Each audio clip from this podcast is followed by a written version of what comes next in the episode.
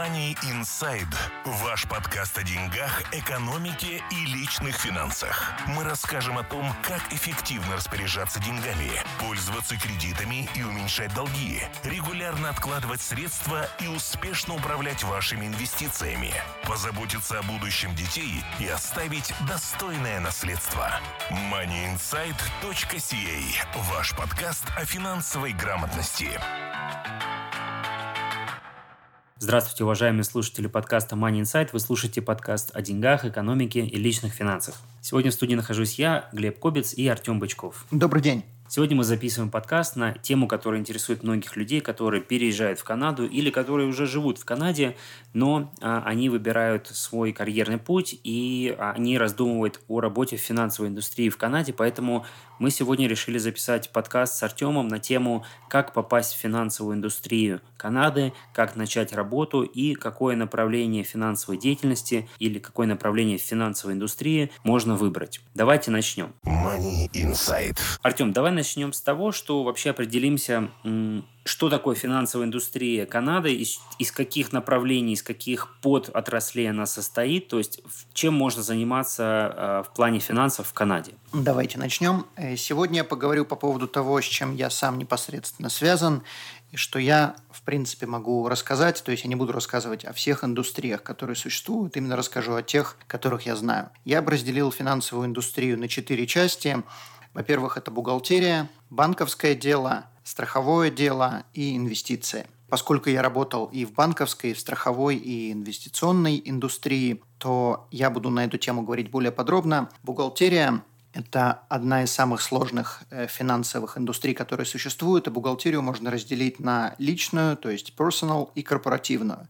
Они, э, скажем так, не сильно связаны, потому что бухгалтера обычно, которые занимаются личными налогами, не сильно разбираются в налогах корпоративных больших корпораций. И это совершенно не связанные две индустрии, и часто бухгалтера, которые работают в больших корпорациях, сами не знают свои налоги, свои налоговые ставки. То есть я не буду говорить за всех, но я встречал людей, которые могли 20 лет работать на большую корпорацию и не знать э, свои собственные налоги, потому что э, эти налоговой индустрии как бы не пересекаются. Так что сегодня мы поговорим по поводу банковской, страховой и инвестиционной деятельности, с тем, с чем я был непосредственно связан, и что я могу рассказать и предложить, э, дать какие-то советы на эту тему. В большинстве своем люди, которые работают в банковской индустрии, не знают, как работает налоговая и страховая индустрия, и обычно люди, которые работают в инвестиционной индустрии, не знают, как работает банковская. Почему это так? по законам Канады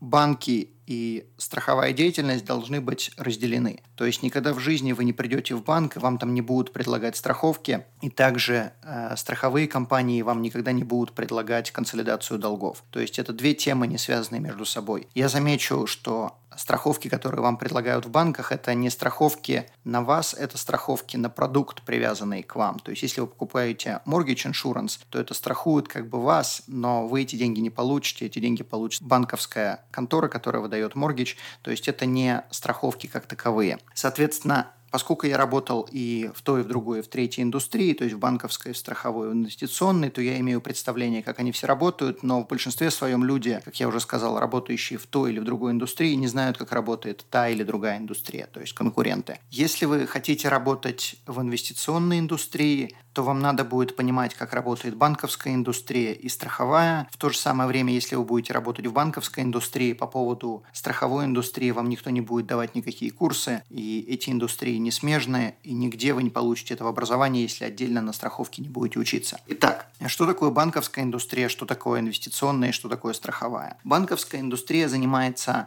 э, вещами, как долги, то есть ипотеки, кредитные карточки, инвестиции. В большинстве своем банковской индустрии вам предложат определенные продукты, как savings account или GIC или mutual funds, и также какие-то вещи, связанные именно э, с бюджетом, с очень простым планированием налогов, какие-то программы, как RRSP, TFSA, то есть э, очень элементарное планирование налогов. В банковской индустрии обычно не занимаются estate planning, то есть не занимаются ничем связанным с уходом из жизни и что будет после этого, как платить налоги, как распределять имущество. Этим занимается страховая индустрия, страховая индустрия занимается, я бы разделил страховую индустрию на две части. Э, индустрия, которая занимается имуществом, и индустрия, которая занимается людьми. То есть имущество – это страховки машин, страховки домов, бизнесов и э, индустрия страхование, которое занимается людьми, это life insurance, disability insurance, travel insurance и так далее. То есть страхуют именно людей. Эти две страховые индустрии не связаны между собой.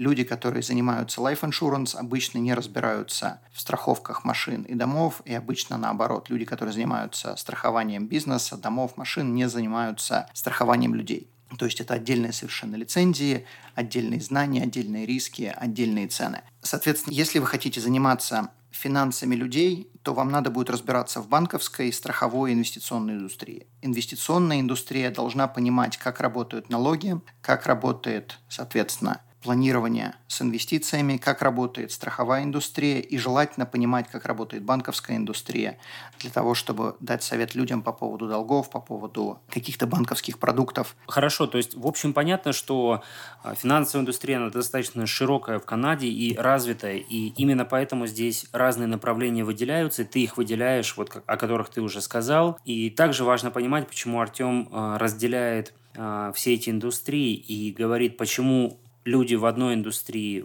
под индустрией, скажем, банковской, не совсем понимают, чем занимаются люди в иншуранс-индустрии, в страховой. И я так понимаю, что это э, рассматривается именно с точки зрения финансового, широкого финансового планирования для э, людей, конкретных людей, потому что в финансовом планировании задействуются как раз разные, фина... разные направления финансовой индустрии, и банковские, и инвестиции, и страхование, и в том числе бухгалтерский какой-то учет, налоговый учет, потому что налоги все это дело связывают между собой. Поэтому, если мы говорим о том, что вы хотите быть профессионалом и специалистом высокого класса именно финансовой индустрии Канады, то вам нужно понимать, как работает каждый из них, чтобы э, иметь общую картину, как строить финансовое планирование и что советовать людям, потому что если просто посоветуешь человеку купить страховку, то, возможно, это будет не самый объективный не самый рациональный совет, если у человека есть потребности в других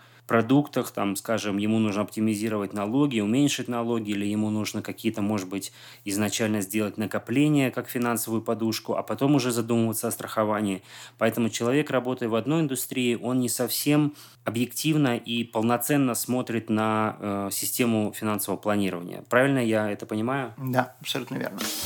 Money Insight. Хорошо, давай предположим, что человек определился, в какой из под индустрии он хочет работать, или, скажем, он хочет заниматься в целом финансовым планированием. Что ему нужно сделать для того, чтобы начать работать, начать свою карьеру? Я предполагаю, что нужно начать с какого-то образования, поэтому э, какие, может быть, курсы или какое университетское образование существует в, в этом направлении? К сожалению, насколько я знаю, я не буду спорить, если мне кто-то скажет обратное, э, но все мое образование построено на определенных курсах, и все designations, которые я получал, то есть все аккредитации, которые я получал, были сделаны онлайн. То есть э, у меня не было какого-то курса, куда я приходил, сидел на лекции и учился. То есть, соответственно, все образование, все 10 лет курсов э, было именно покупаешь курс, берешь, э, сдаешь экзамен и следующий этап, следующий курс и так далее. В Канаде существует Canadian Security Institute. Это организация, которая предоставляет определенное количество курсов, и там же можно получить определенное количество designations, то есть аккредитаций. К сожалению, к моему огромному сожалению, эти аккредитации в большинстве своем дают только очень поверхностные теоретические знания. Как пример, хотя у меня есть 4 designation, ни в одной designation, ни в одном курсе, а у меня их были несколько десятков, я не получил какой-либо набор знаний по поводу долгов. То есть все мое образование, связанное с долгами, именно связано с опытом работы в банковской индустрии, в двух банках, в которых я работал. Но если люди собираются, предположим, стать financial planner и предоставлять услуги населению, то даже если они возьмут много курсов, то они все равно не получат достаточного представления о том, как работает именно банковская индустрия. Здесь важный вопрос, который нужно понимать, почему мы заговорили о конкретных курсах и designations, потому что, насколько я понимаю, не, нельзя официально предоставлять финансовые консультации и давать какие-то финансовые советы людям и получать за это деньги, не имея каких-то designations. Это правильно? То есть лицензируемая ли это профессия? Это профессия лицензируемая. На самом деле э, давать советы может любой, но будет ли человек, который получает, это, получает эти советы, будет ли он прислушиваться к этим советам, ну, сложно представить. Потому что для того, чтобы давать советы, надо очень хорошо представлять вообще, какие советы ты даешь. То есть, прочитав 2, 3, 5 книг или даже сделав какие-то экзамены, сдав какие-то экзамены и получив какие-то designation, скорее всего, человек будет мало себе честно представлять о том, как работает финансовая индустрия Канады. Насколько я знаю, просто давать советы, не продавать продукты, а просто давать советы, э, если к человеку приходят, можно но это человек все равно, который дает совет, он все равно будет не профессиональным, э, квалифицированным специалистом. Да, но при этом ты сказал, что ты, допустим, не получил достаточно практических знаний тех курсов, которые ты проходил. То есть, поэтому здесь такой возникает небольшой диссонанс. С одной стороны, идя на курсы, ты не получаешь практические знания, с другой стороны, вообще не получая никаких знаний, не, не обучаясь на курсах, ты вообще ничего не будешь знать. Абсолютно верно. И здесь получается палка о двух концах. С одной стороны, человек, который хочет попасть в эту индустрию, должен иметь какие-то знания, но с другой стороны, получить практические знания, надо уже работать в этой индустрии. То есть вы можете, конечно, сдать курсы, и я свою карьеру начал именно с того, что я сделал определенные курсы, сейчас я более подробно расскажу, какие, и после этого я попал в банковскую индустрию, но попав в банковскую индустрию, я понял, насколько курсы отделены от реальности, и в курсах, в принципе, вас учат в большинстве своем простой теории, которая совершенно неприменима на практике, и на мой скромный взгляд, намного важнее попасть вначале в индустрию, а потом брать курсы, чем брать курсы, а потом искать им применение в индустрии. Хорошо, ну давай ты уже сказал, что э, расскажешь о каких-то конкретных курсах и дезигнациях, которые необходимо в первую очередь. Давай так, может быть, ограничимся какими-то самыми важными, с которых нужно начинать человеку, который вообще ничего еще не знает. Вот что самое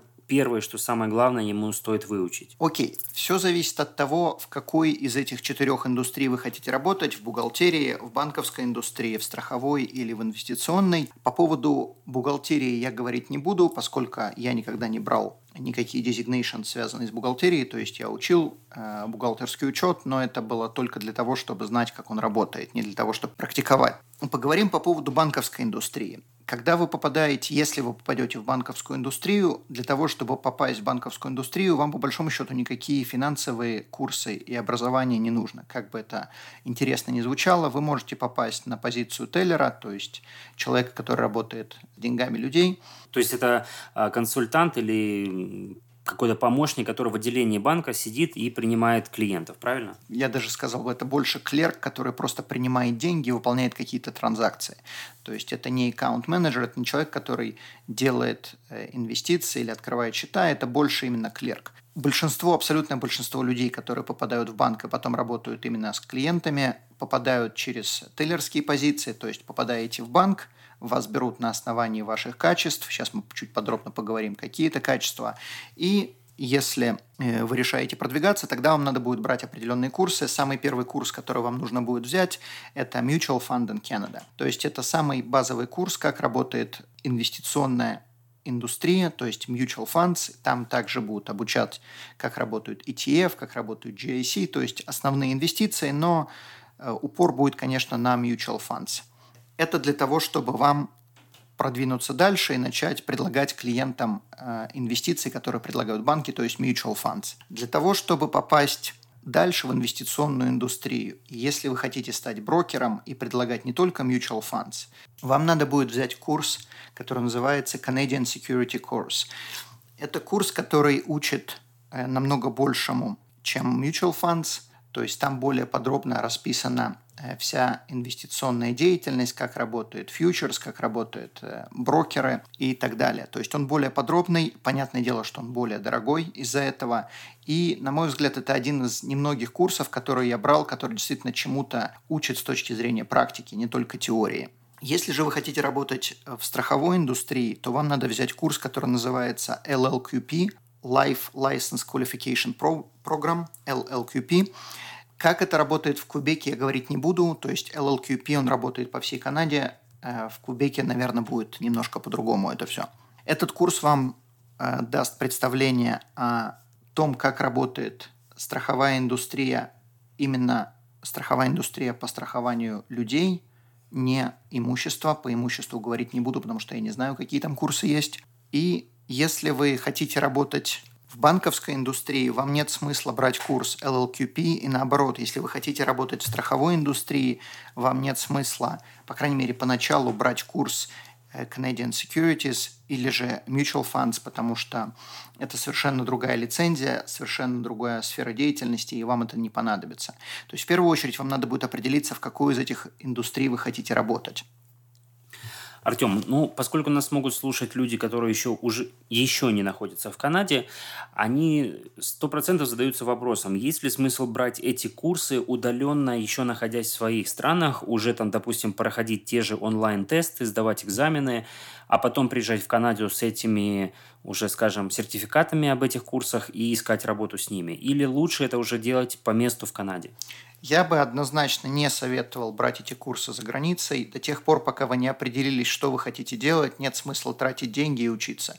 Потому что курсы, в принципе, совсем не дешевые. Некоторые курсы стоят по тысяче, по полторы тысячи долларов.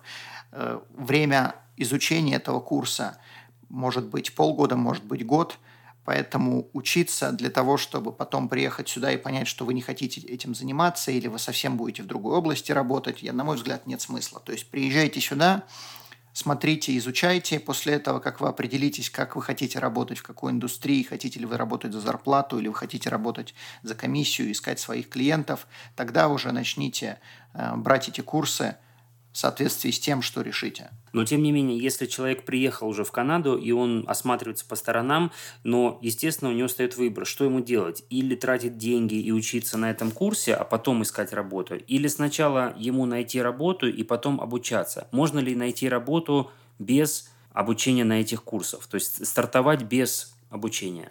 В зависимости от того, о какой работе мы говорим, также наличие курса совершенно не означает, что вы получите работу. По той простой причине, что работу я разделил на две э, области. Первая область – это когда вы открываете свой бизнес, как, например, э, мой бизнес – и я работаю на своих клиентов и представляю только своих клиентов, или же вы работаете на какую-то компанию и будете обслуживать их клиентов. То есть, например, вы устроились в банк или в какую-то инвестиционную компанию и работаете с их клиентами. Если же вы устроились в какую-то компанию – то, может быть, вам курсы и не нужны. Как я уже до этого говорил, если вы устроились как тейлер, то вполне реально, что э, вы устроились и после этого поняли, как вы будете там продвигаться дальше, уже стали брать курсы.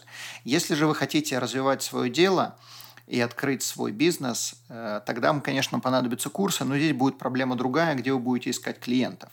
Потому что наличие клиентов означает, что вы должны понимать рынок, вы должны понимать индустрию, вы должны понимать ментальность даже людей, которые уже здесь живут. И просто наличие знаний совершенно не означает, что вы получите этих клиентов. Поэтому в первую очередь все равно приезжайте и уже на месте осматривайтесь и ищите работу или заводите знакомства, а потом уже начинайте изучать курсы. Как говорил великий вождь, кадре превыше всего. То есть в первую очередь вам надо познакомиться с людьми, а потом уже начинать изучать что и как. Money Insight.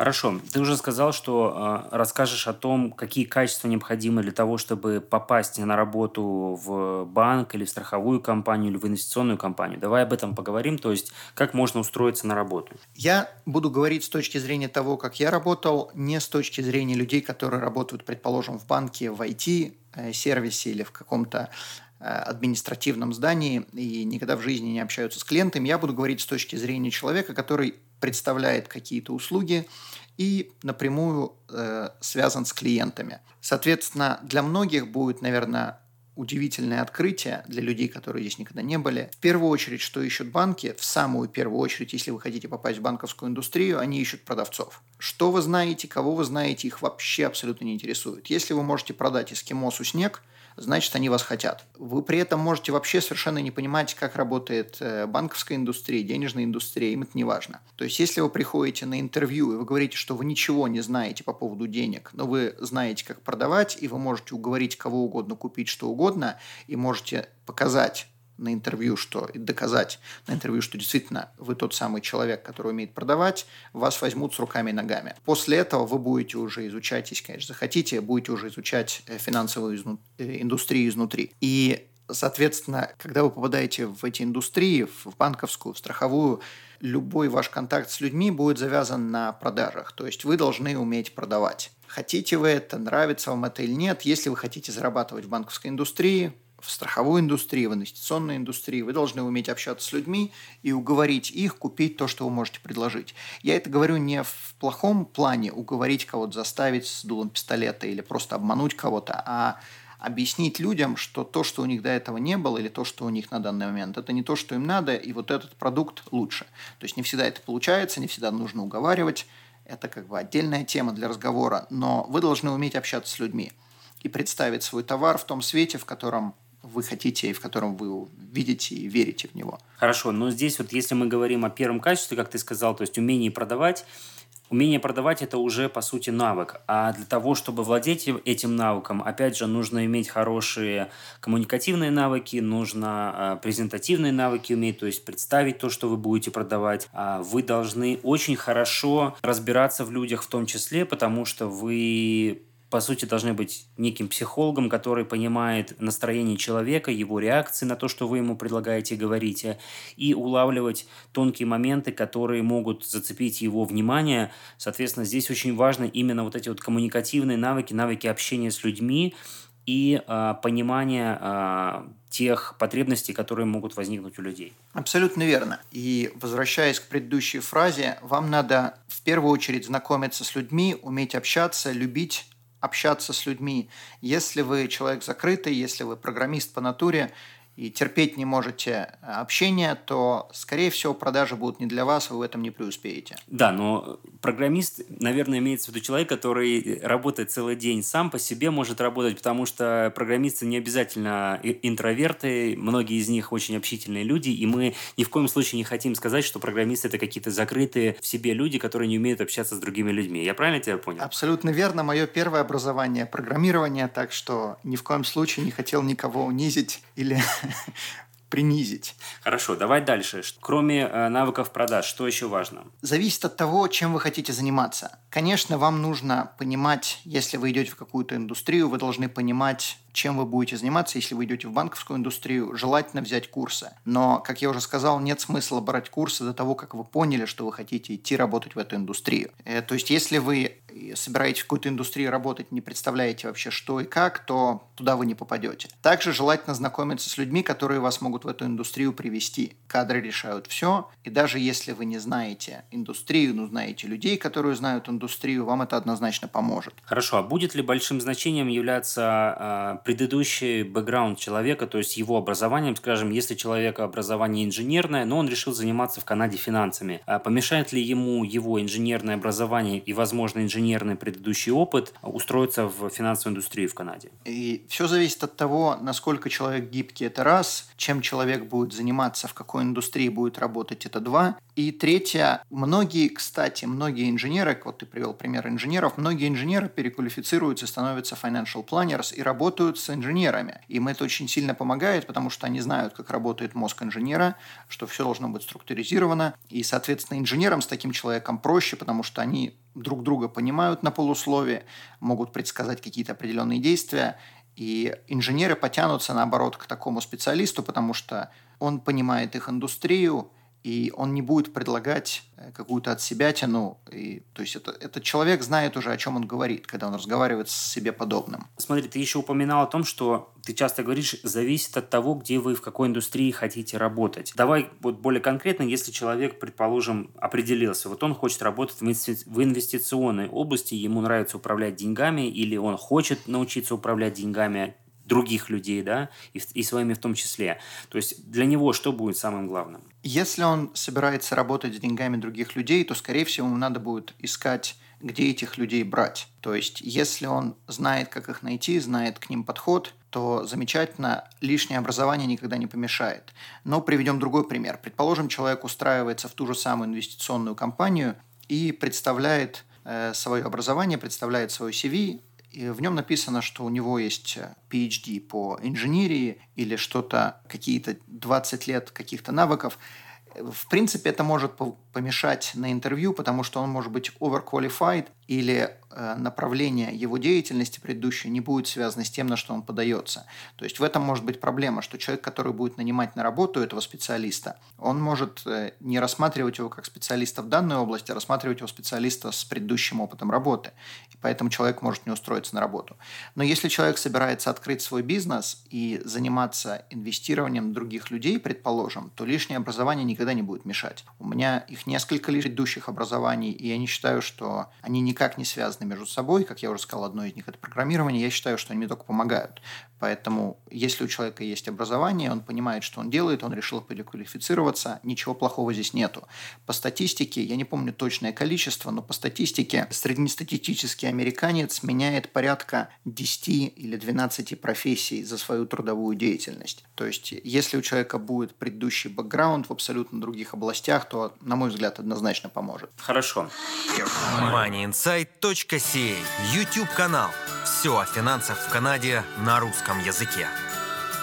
Давай перейдем, наверное, к более интересной вещи и вопросу. Сколько люди зарабатывают в индустрии, сколько можно зарабатывать? Я прекрасно понимаю, что все зависит от того, на какой позиции, на каком, скажем, а, карьерной а, лестнице, на карьерной ступени ты стоишь по, по иерархии, да, то есть может быть от самого низшего и до самого верхнего. Но если ты можешь, обрисуй просто, а, какие зарплаты люди получают в этой индустрии. Я э, разделю этот вопрос на доходы и зарплаты. Не столько, не всегда это будут зарплаты. Почему я разделяю это на две части. Если вы работаете на кого-то, то вы будете получать зарплату. Если вы работаете на себя, как в данном случае, например, я являюсь этим представителем, у вас будет столько, сколько вы сами заработаете. То есть зарплату вы платите сами себе. Ничего не заработаете, значит, кормить будет себя нечем. Если вы работаете в банковской индустрии, то, скорее всего, у вас будет зарплата и какой-то бонус. Бонус будет зависеть от вашей продуктивности и также в большинстве случаев от продуктив, продуктивности самого банка. То есть эти бонусы часто делят на две части. Сколько человек наделал хороших грехов и сколько банк э, делов натворил. И после этого человеку выдают этот бонус, прибавляют его к зарплате, вот сколько он заработал. Если мы говорим о самых низах, то есть самые низы в банковской индустрии, это теллеры, то есть люди, которые на э, на, фронте сидят, на передовой линии в банке, они получают очень мало, то есть там зарплаты могут быть 20-30 тысяч в год. То есть, э, честно сказать, смешные деньги. Я не знаю, как с этими деньгами люди могут жить. Также на этих должностях порой не работают full time и, соответственно, зарплата будет еще меньше. Если же вы переходите чуть выше на ступень э, в банковской индустрии и переходите на позицию аккаунт менеджер, то есть человек, который работает с клиентами, то есть открывает счета, открывает какие-то инвестиции, там будет зарплата, может быть, в полтора-два раза больше. Как я уже сказал, она зависит от зарплаты от бонуса. Бонусы там не астрономически большие, но тем не менее есть. Проблема с банковской индустрией, что там сумасшедшие э, э, цели, которые постоянно надо добиваться – то есть вам ставят какую-то определенную цель, какое-то определенное количество продаж, и если вы его не достигли, то ваш бонус будет сильно урезан. Цели увеличиваются каждый год, и причем совсем не так увеличиваются бонусы. И порой они увеличиваются на 30-40% в год. А бонус может остаться точно таким же. Но при этом сколько будет зарабатывать аккаунт-менеджер от и до? Я не буду говорить от и до, но, скажем, 50 э, тысяч – это reasonable. Это также зависит от банка, то есть некоторые банки платят значительно меньше, чем другие. Например, Royal Bank платит один из наибольших, но у них и таргет, то есть сколько человек должен чего делать, намного выше, чем во многих других банках. Но 50 тысяч – это reasonable. Когда мы переходим в более высшие категории – Э, то есть, например, это может быть financial planner в банковской индустрии, то есть человек, который все равно работает еще на зарплату, но он получает намного больше бонус. Его бонус будет больше зависеть от того, сколько он сам сделает, чем от того, сколько сделает банк. Там зарплаты могут быть выше, но для того, чтобы туда попасть, надо хотя бы лет пять отработать в банке, то есть просто так с человека с улицы, даже если он придет с пятью образованиями, если он никогда не работал в этой индустрии, образование там не будет иметь никакой абсолютно роли, там смотрят на, во-первых, умеет ли человек продавать, б, сколько человек работал в этой индустрии. И после того, как человек туда попадает, там можно получать 70, 80, 100. Я видел людей, которые получали по 150 и 200. Тем не менее, это все равно люди, которые работают на зарплату, и большая часть их дохода зависит от бонуса. Если же вы работаете в страховой или в инвестиционной индустрии представляете сами себя и работаете с клиентами, которых вы сами находите, то там доходы зависят чисто от вас. Сколько вы побегали, сколько вы нашли, столько и заработали. Там нету минимума, там нету максимума. Э, в среднем я смотрел статистику по компанию Промерика. Средний страховой агент в год зарабатывал э, порядка 6 тысяч долларов. Я повторюсь, в год, не в месяц. То есть на 6 тысяч долларов, даже если это в семье будет 3 человека, шведская семья, то все равно можно умереть с голоду. Тем не менее, в этих индустриях платят очень большие деньги, и я встречаю людей, которые зарабатывают и 100, и 200, и 300, и 500 тысяч в год, но это, конечно, скажем так, очень очень маленькие единицы. И для того, чтобы зарабатывать такие деньги, надо, во-первых, иметь очень много опыта, уметь работать с людьми, э, работать в этой индустрии довольно-таки давно – и знать, что ты делаешь. То есть это не просто человек, который приехал сюда, устроился на работу, взял курсы, и через неделю он будет получать 100 тысяч долларов. Для того, чтобы дойти до этих цифр, надо очень много горбатиться задолго до этого. Хорошо. Какие компании, возможно, ты можешь порекомендовать? Банки, страховые или инвестиционные компании, в которые, если человек решил идти работать в компанию, то в какие компании ему стоит устраиваться или искать возможность устроиться? Если вы идете работать в банковскую индустрию, то у вас будет порядка Э, я не, не помню точное количество, но, наверное, порядка 40 финансовых организаций, банков, куда можно устроиться. То есть это будут э, крупные основные банки, так как, такие как RBC, TD, CIBC, BMO, Scotiabank. Э, также могут быть какие-то локальные банки, как, предположим, ATB, которые существуют только в Альберте, или другие банки, которые существуют только в определенной провинции – и также это могут быть кредитные союзы, э, которые есть по всей Канаде, и в некоторых случаях может быть одно всего лишь отделение у кредитного союза и все. Э, то есть это банковская индустрия. Если вы хотите работать в страховой или в инвестиционной индустрии, существует намного больше компаний. Одна из компаний, в которой Э, я работал Investors Group, когда я начинал. На мой взгляд, там очень хорошее образование, то есть там дают, там вкладывают очень много денег именно в образование человека. Даже до того, как он начал работать, предоставляется определенное количество часов, чтобы человека научить, и никто не отправляет его встречаться с клиентами, прежде чем человек вообще представляет, что он будет делать. То есть в эту компанию можно устроиться абсолютно не имея вообще никакого образования. Но большинство этих компаний если не все такие подобные компании, они э, работают, они предоставляют только знания, платформу, какие-то продукты, э, но они не предоставляют никаких клиентов. То есть клиентов вы будете искать сами. Также существует компания, как World Financial Group. Э, на мой скромный взгляд, я бы не стал связываться с этой компанией, потому что не очень хорошая репутация. Тем не менее, с точки зрения именно курсов, чтобы понимать, как работает финансовая индустрия, туда можно устроиться и взять их курсы, их образование, которое они предоставляют.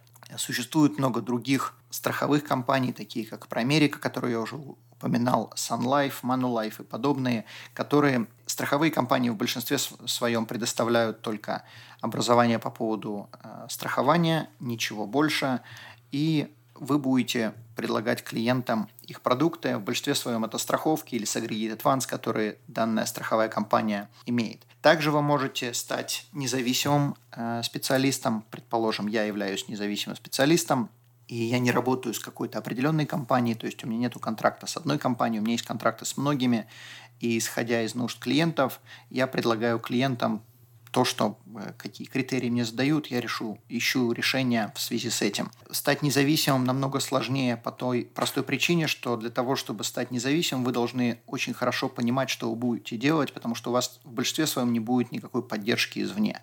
То есть вы должны будете сами изучать вопросы, сами э, искать какие-то решения. То есть нету человека, к кому вы можете прийти напрямую и спросить. То есть, конечно, они есть, но их намного меньше, и это в большинстве своем это коллеги, с которыми я работаю, а не люди из инвестиционных компаний. Если бы я, предположим, устроился в Investors Group, то там был бы суппорт, можно было в любой момент позвонить и задать какой-то вопрос, связанный с налогами, связанный с юридической точки э, зрения.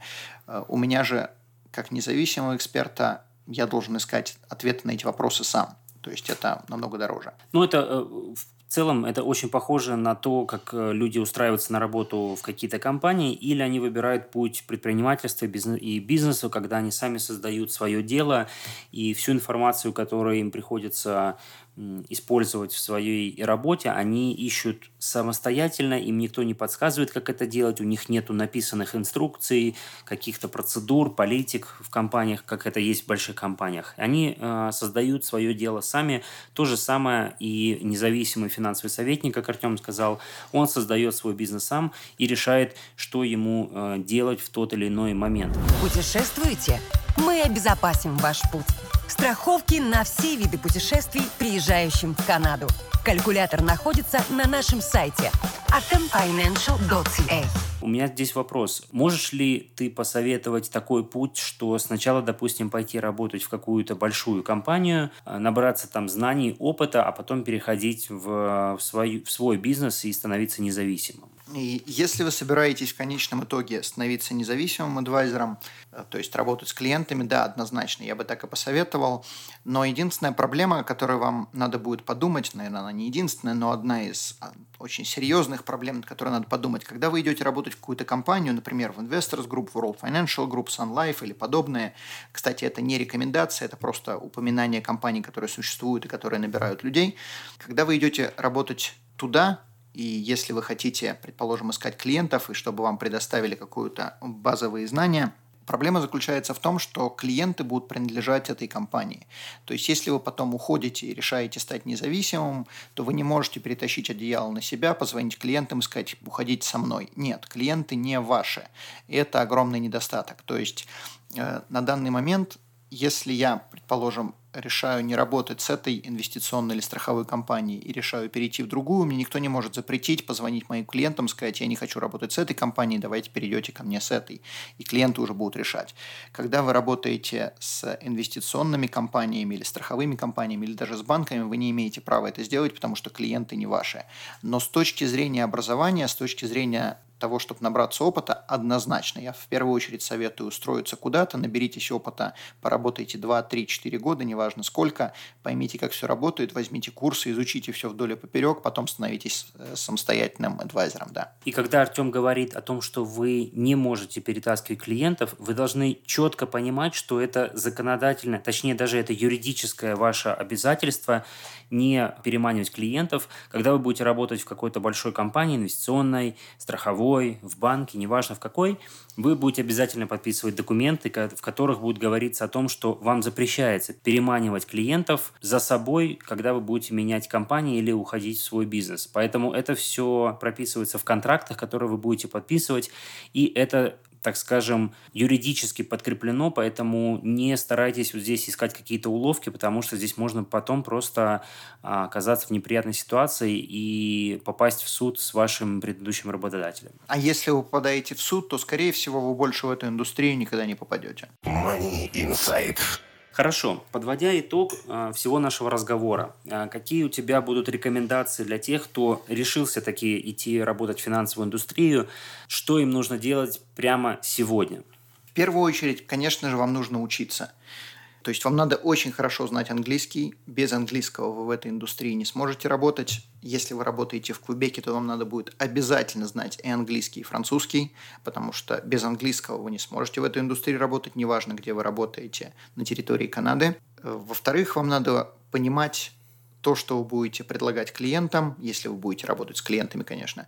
Вам надо понимать индустрию, вам надо понимать смежные индустрии, мы предоставляем определенные какие-то подкасты, мы делаем видео, я написал книгу, у меня есть несколько статей, написанные на тему финансов, также есть группа в Фейсбуке, где вы можете задать вопросы, при этом я за это денег не беру, поэтому если вам что-то непонятно, спрашивайте в группе. То есть мы пытаемся помочь э, образовывать людей в данном направлении. То есть вам однозначно надо будет учиться. И учиться это не то, что вы прочитали какую-то книгу, взяли какой-то курс и забыли. Нет, вам надо будет учиться до последнего дня своей карьеры. То есть это не та индустрия, в которой можно что-то выучить, забыть, потом опять какой-то курс взять, забыть. Нет, это постоянный процесс.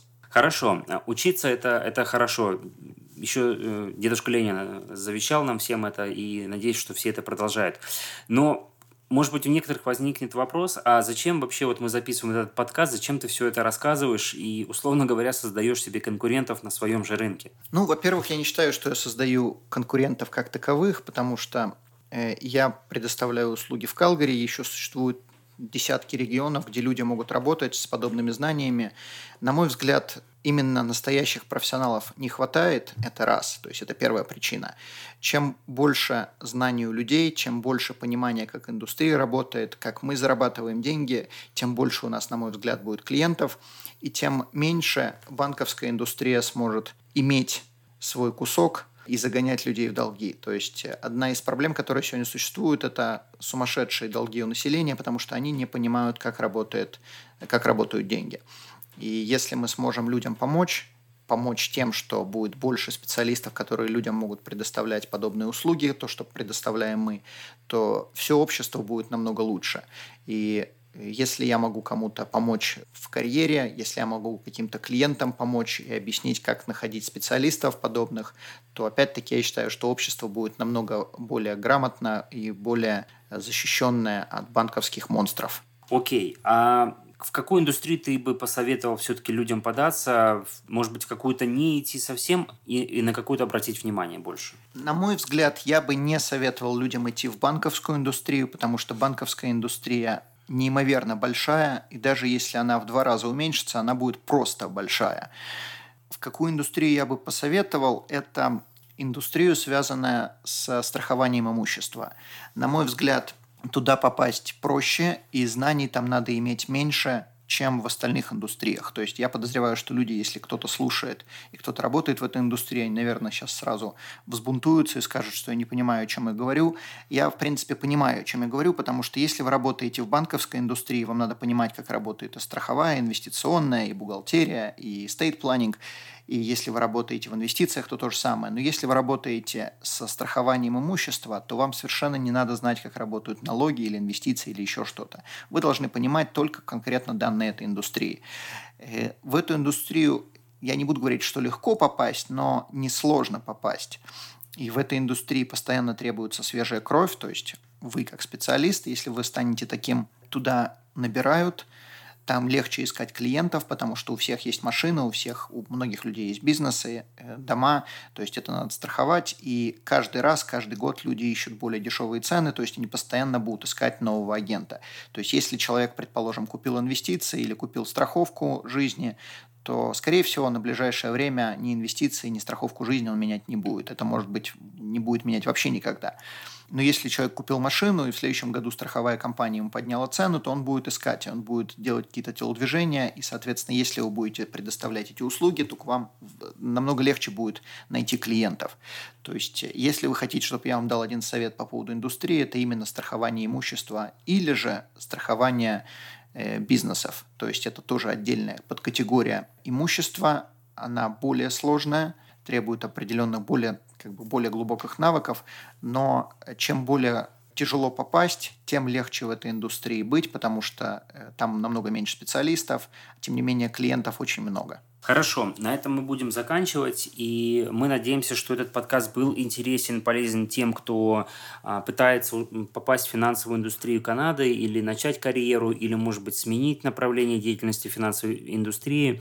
Надеемся, что это было полезно. Если остались какие-то вопросы, а, мы всегда рады их получить. Вы можете оставлять комментарии под этим подкастом, если вы его слушаете на сайте moneyinsight.ca, или если вы смотрите и слушаете этот подкаст в YouTube, также пишите комментарии, подписывайтесь на наш канал и э, до скорых встреч, успехов в деньгах и успехов в карьере. Большое спасибо, всего доброго. До свидания. Money Inside – ваш подкаст о деньгах, экономике и личных финансах. Мы расскажем о том, как эффективно распоряжаться деньгами, пользоваться кредитами и уменьшать долги, регулярно откладывать средства и успешно управлять вашими инвестициями, позаботиться о будущем детей и оставить достойное наследство.